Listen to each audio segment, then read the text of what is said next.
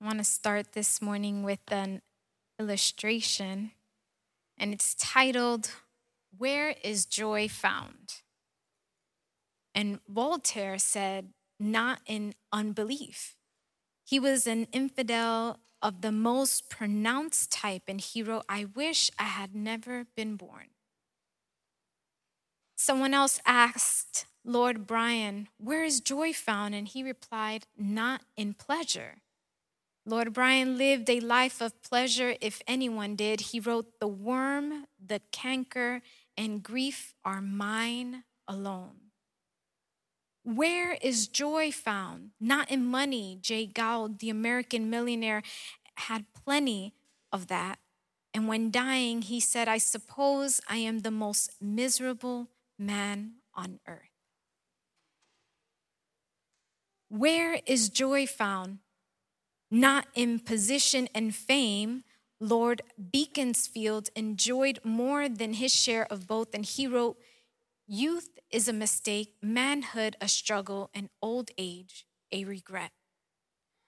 Where is joy found? When they asked Alexander the Great, he responded, Not in military glory. This gentleman conquered the world that we are living in today. And having done so, he wept in his tent because he said there was no more worlds to conquer. So, where then is the real joy found? That is the question. And today, we're actually going to be seeing part three of the series of the benefits of the presence of God. And first, benefit that we saw. We saw faith, then we saw wisdom, and today we're going to be seeing joy. And I want to ask how many are happy? Amen? But when I'm saying happy, like truly, truly happy. Or how many can say they have joy? See, the issue today is that we confuse joy with happiness. Now, happiness is dependent on what's happening. Our circumstances kind of dictate whether we are happy or not. But joy, on the other hand, joy is a gift of God. See, it's a fruit of the Spirit that transcends whatever is happening in our life. Joy allows us to rise, it allows us to soar, rise and soar above any difficult circumstance, above the challenges, even the heartaches. Joy comes from knowing who is in control and that He has a plan to give us hope and a future. All of us have a great high priest and this gentleman, he's actually constantly 24 7, 365 days interceding on our behalf. And some might ask, well, I know my mom prays for me, or I know my grandma prays for me, or I know my pastor prays for me. But who else? It's the Son of God who loves us more deeply than we can ever understand or comprehend. He prays for us that we might walk in a life of abundance that only His death was able to give us. And I want to ask if you open up your Bibles to the book of John, chapter 17. And in this book, we get just a glimpse, we get just a little bit of the fullness of His desire. And this is for all those who believe in him today. We're going to dive into a prayer that was done by high, by our, by our high priest. Excuse me. And I want to ask you to stand. We're going to read the book of John, chapter 17, verse 13 from the New International Version. And I'm just going to read this verse from this whole prayer. John chapter 17, verse 13, it says, I am coming to you now. But I say these things while I am still in the world, so that they may have the full measure of my joy within them. Let's pray. Father, we thank you for this beautiful Sunday that you have gifted us. Even though we have gone through a bunch of things this week, many of us, Father, I just thank you for allowing us to be able to overcome those and be able to come to your house, to be able to warm up in your presence. We had a beautiful time just giving um, our songs to you, Father, our worship and our praise, Father. And now it's the time that we want to open up our hearts and our minds so we can absorb what you have for us in this morning, Father. In the beautiful name of Jesus we pray. Amen and amen. Amen. So Jesus came to bring about fullness of joy to man. Currently, we can witness some Christians who aren't really demonstrating that lifestyle of joy. And it's because of their lack of joy that others assume that God is kind of like a an okay God or an unhappy God or a God that's just like, eh. And all this darkness that surrounds them, others kind of think or they assume that God is sometimes an angry God or he's a sad God.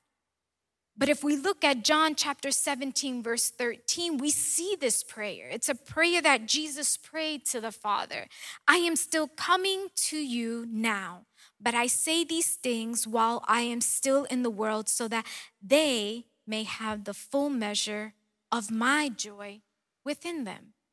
See, in this prayer that Jesus prayed, it establishes two truths, two very, very important truths. First off, Jesus had joy. See, we cannot have his joy fulfilled in us if he didn't have the joy. How is he going to give us something that he doesn't have? But if we go to Psalms chapter 16, verse 11, it reads, You make known to me the path of life. You will fill me with joy in your presence, with eternal pleasures at your right hand.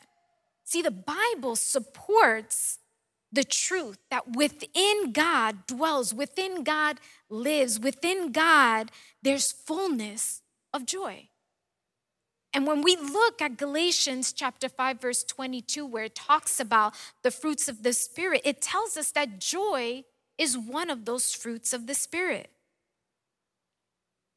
The God who we have been filled with when we accepted him when we accepted the Holy Spirit, it fills us with that joy. And God only longs to produce, He only longs to provide, He longs to cause in us the fruit of joy. He longs to make us a joyful person from the inside out. That our joy would not only be based on our circumstances, or the sudden impulses of this world.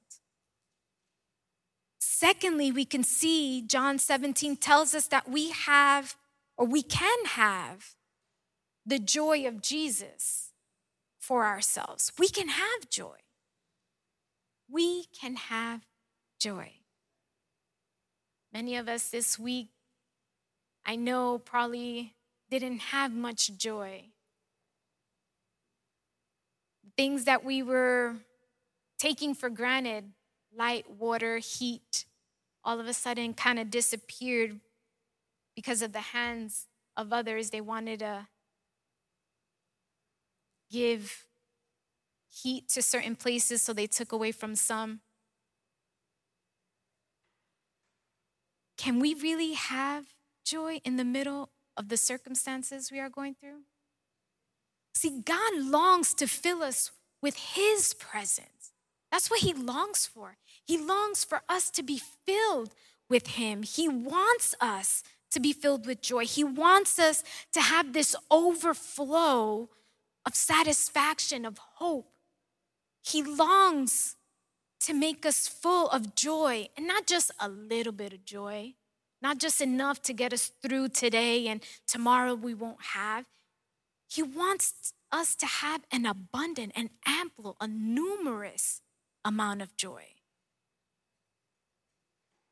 Enough for that joy to last or to exceed the bad and the good around us. See, God is joyful because that is part of who He is, it's part of His nature. He longs for the joy to be part of our nature as well. And, church, entering His presence, we're able to obtain that faith, we're able to obtain that wisdom and that joy. And as I first mentioned, happiness is what happens around you according to your circumstances. And whereas joy happens deep inside your spirit. And the best example for us to understand these two words comes straight from the Bible. There are four characters that we're going to look at today that instead of choosing or allowing their situation to govern them, they chose joy. They chose joy. First off, we see Jacob. This is the son of Isaac, and Rebekah, his twin, was Esau. And we see Jacob running for his life. Jacob ran and he ended up in the ranch of his uncle, Laban. See, when Jacob arrived in this ranch, when he arrived to Laban's ranch, this gen- he had no money. He had nothing with him. How could he possibly find a job? He was in a different part of town. He was a different part from where he was accustomed to. And even though he had nothing, Laban offered him a job. And so if we go to the book of Genesis, chapter 29, when Laban asked Jacob, What should his wages be? This is what Jacob responded. Genesis 29, verse 18 said, Jacob was in love with Rachel and said, I'll work for you seven years in return for your younger daughter, Rachel.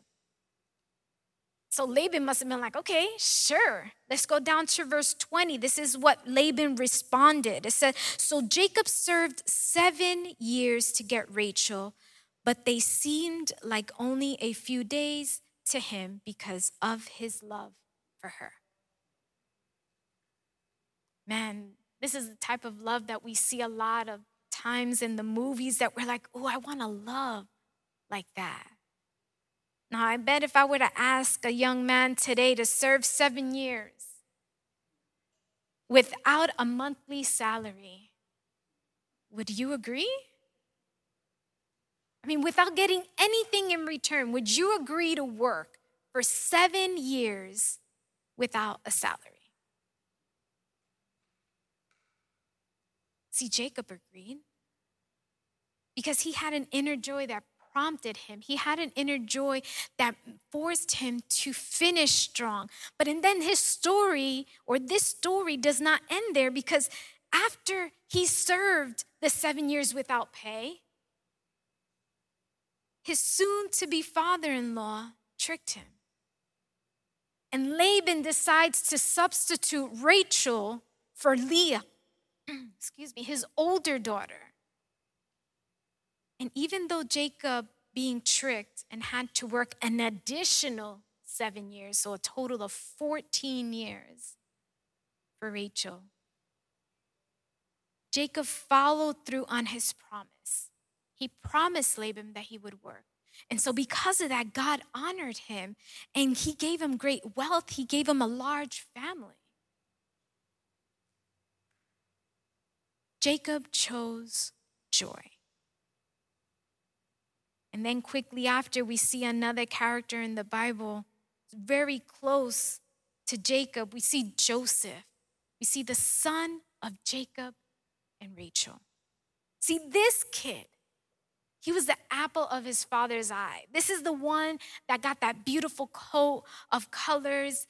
And even though he got that from his father, he also was receiving the jealousy or the envy of his brothers.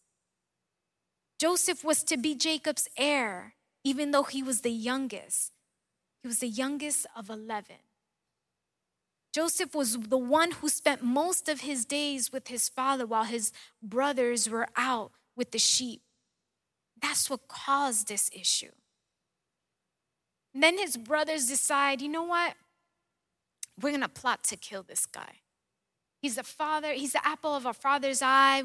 No. How can that be? How can he be the heir of all of this? He's the youngest. Let's kill him. But and then one of the brothers was like, you know what? No, no, no, no. Let's not kill him. Let's actually sell him. So they sold him into slavery. But the Bible says that even though Joseph became a slave, then was thrown into prison, he lost 13 years of his life. The book of Genesis, chapter 39, verse 2 tells us the Lord was with Joseph so that he prospered and he lived in the house of his Egyptian master. We go down further on verse on chapter 39 verses 21 through 22. It tells us the Lord was with him. He showed him kindness and granted him favor in the eyes of the prison warden. So the warden put Joseph in charge of all of those held in the prison, and he was made responsible for all that was done there. So Joseph could not have succeeded in this circumstance if he was angry, if he was complaining. Joseph kept his faith, he kept that joy in the Lord. How many of us can say in the middle of our trials and our tribulations, we're actually happy and joyous and it's like, yeah, I don't have water, but I'm good. I don't have heat, but I'm good. I can't feed my children, but I'm good. Joseph was good. And because of that, the Lord honored and he blessed him. He knew God had a plan for his life, even though everything that was going on was pointing in the opposite direction. And then, after all of this, the Pharaoh made him second in command over all of Egypt. A guy that was started out as a slave became to be the second in command over all of Egypt. And then what happens at the end of the story? His brothers, looking for food, came to where he was without knowing. Who would have thought? Man, I don't think I'm gonna run into my brother after I sold him into slavery in Egypt when I'm trying to find food for my family. I'm not gonna think about that. But and then they are confronted with him. And even though they're reunited, Joseph told them not to worry about his retribution, about revenge. Let's go to Genesis. Excuse me. Genesis 15, 19, and 20.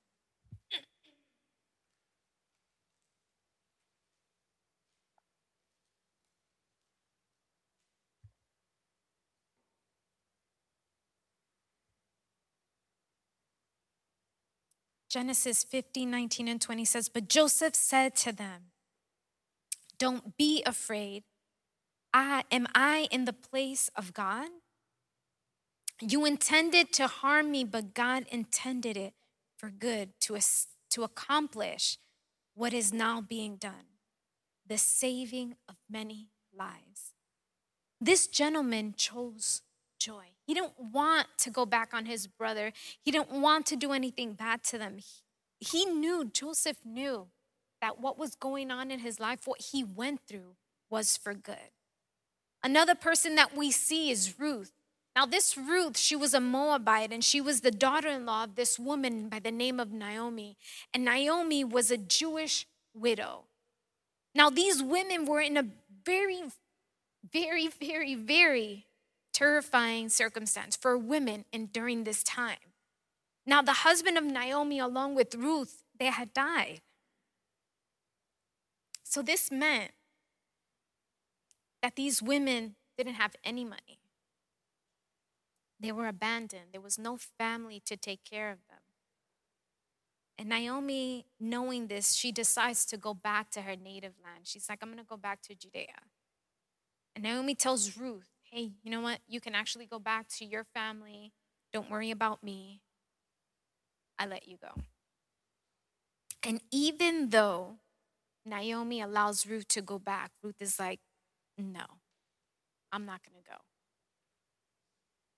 Ruth had found the joy in the God of Naomi. Ruth chose to continue on with Naomi and with the God of Naomi rather than go back to the idols of the Moabites. And in Ruth chapter 1, verse 16, she says, But Ruth replied, Don't urge me to leave you or to turn back from you. Where you go, I will go, and where you stay, I will stay. Your people will be my people, and your God, my God. So then Naomi allows Ruth to accompany her back to Judea, and here, in the God's most wonderful wisdom, his love and mercy, he honored these women. Ruth is blessed with a husband and a child. Naomi, after losing her husband, her two sons, she's able to have a grandson. And this grandson turns to be the grandfather of King David. What if Ruth would have been like, you know what? All right, Naomi, yeah, you have, you make so much sense. We have no money, we, we, we weren't going anywhere. I'm going to go back to my family. She would have missed this opportunity, she would have missed this blessing. Church, I want to tell you this morning let us not allow our current circumstance steal our blessing. Our past shouldn't dictate our future. See, and lastly, in the Bible, we also see Paul. Now, Paul, this gentleman was a Pharisee. He hated Christians. He would go after them and kill them. Like that was his mission, that was his job. I was like, oh, this guy's a Christian, let me go out and get him. But Paul, this gentleman did a transformation to be one of the most greatest promoters for Christ. Once he was transformed, he turned into somebody totally different than his past. Paul started many of the, er, of the early churches, and as well, he also wrote many of the books in the New Testament. And his circumstances throughout his ministry were some of the worst. They were some of the worst moments or worst situations he had ever to endure. He was even in prison. This guy that will go behind Christians and kill them, he at that point he didn't even go to prison. But then he turns his life around and he's following Christ and then at that moment he goes into prison. And yet, in prison, he wrote the book of joy, known as the book of Philippians.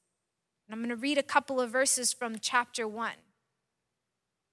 Says, For I am confident of this very thing that he who began a good work in you will perfect it until the day of Christ Jesus. And he says, For to me, to live is Christ, and to die is gain. Make my joy complete by being of the same mind, maintaining the same love, untied in spirit, intent on one purpose. Do all things without grumbling or disputing. And finally, he's telling them, finally, my brethren, finally, my brothers, rejoice in the Lord, forgetting what lies behind and reaching forward to what lies ahead. I press on towards the goal for the prize of the upward call of Christ, excuse me, of God in Christ Jesus. And he closes by saying, Rejoice in the Lord always. Again, I say, rejoice. See, we have seen these four examples or these four characters in the Bible that chose joy. They chose it. Joseph, Jacob, Ruth, Paul, they showed this deep awareness that whatever the circumstance would be, whatever it was, whatever it was of being lied to, or they were betrayed, they were sold, they were mistreated, someone left abandoned without any worth. They thought or they knew that this all had been coordinated by God and not for bad, but for good, like Jeremiah 29 11 tells us. And with this, I want to close. Church, do you believe that God is a joyful God? Have you experienced how happy He is? Have you met Him in His presence and encountered the joy in His heart? See, if we go to Zephaniah chapter 3, verse 17, it says, The Lord your God is with you, the mighty warrior who saves. He will take great delight in you. In his love, he will no longer rebuke you, but will rejoice over you with singing. Church, God longs to meet us today. He longs for us to enter his presence. He wants to fill us with his joy enough that we over See, now if we go to the book of Romans, chapter 15, verse 13, Paul tells us, May the God of hope fill you with all joy and peace as you trust in him, so that you may overflow with hope by the power of the Holy Spirit. Joy is available to us today. Let us enter his presence. There is hope in the Holy Spirit. Let us come to God today, come to his presence. And some might say, Well, I can't. I'm not perfect, or I can't. I have this or I have that. Church, God wants you to come the way you are. He wants you to come with everything that you have because He will then take charge of your situation lay them at His feet, allow Him to fill us with His joy, even though we still don't have water at this moment. I'm gonna lay everything at His feet, even though I had a cold sandwich instead of something warm to eat. See, God longs to set us free from those burdens, from that anxiety. God longs to lead us into a life of happiness and freedom in His Spirit. Let us enter into his presence. See, Jesus probably wasn't too thrilled about going to the cross. And if we go to Matthew chapter 26, verse 39, Jesus prayed the night before. And he said, Going a little farther, he fell with his face to the ground and he prayed, My Father, if it is possible, may this cup be taken from me. Yet not as I will, but as you will. But even in this, Jesus obeyed. He had that joy and he obeyed because in Hebrews 12 2, it says, We do this by keeping our eyes on Jesus, the champion who initiates and perfects our faith. Because of the joy awaiting him, he endured the cross, disregarding its shame. Now he is seated on the place of honor besides God's throne. I want you to picture this in the middle of his pain, in the middle of his agony on the cross, Jesus had joy. After he was nailed to the cross, he had joy because he knew the end result of his obedience, the end result of what he was doing, that sacrifice would have a reward. And this reward didn't belong to the one who had earned it. See, this reward was obtained by the one, by the one who could redeem it. This is the offer of salvation for you and me. Jesus chose to go through hell for us rather than go to heaven without us. He made that choice. And again in the book of Philippians, Paul talks about joy over and over and over and over. He wrote this letter to the church of Philippi where he was in prison in horrible conditions. Being in prison at that time isn't like being in prison now, where you get breakfast, lunch, and dinner. You get a, a cell that is heated. You get a cushion to lay down on. You get a blanket. You get running water. He didn't have any of that. He went in with what he had, and that was it. I can't even imagine the extent of the conditions he was in. But even though, how could Paul write a book about joy in prison in the darkness? It was cold, must have been rat infested, cockroaches everywhere. And even like that, he was able to write this book because joy wasn't dependent on his circumstance. Joy is a gift that he was given by God. Who would like to enjoy this gift? Who would like to enjoy this gift of joy? I want to ask you, let's enter his presence to enjoy this benefit. And as the worship team ministers, Church, I want to ask you to commit to God anything that has been weighing you down. I want you to come before Him with that faith that He will shepherd. He will shepherd you into a greener pasture as you offer Him your heart and follow His guidance.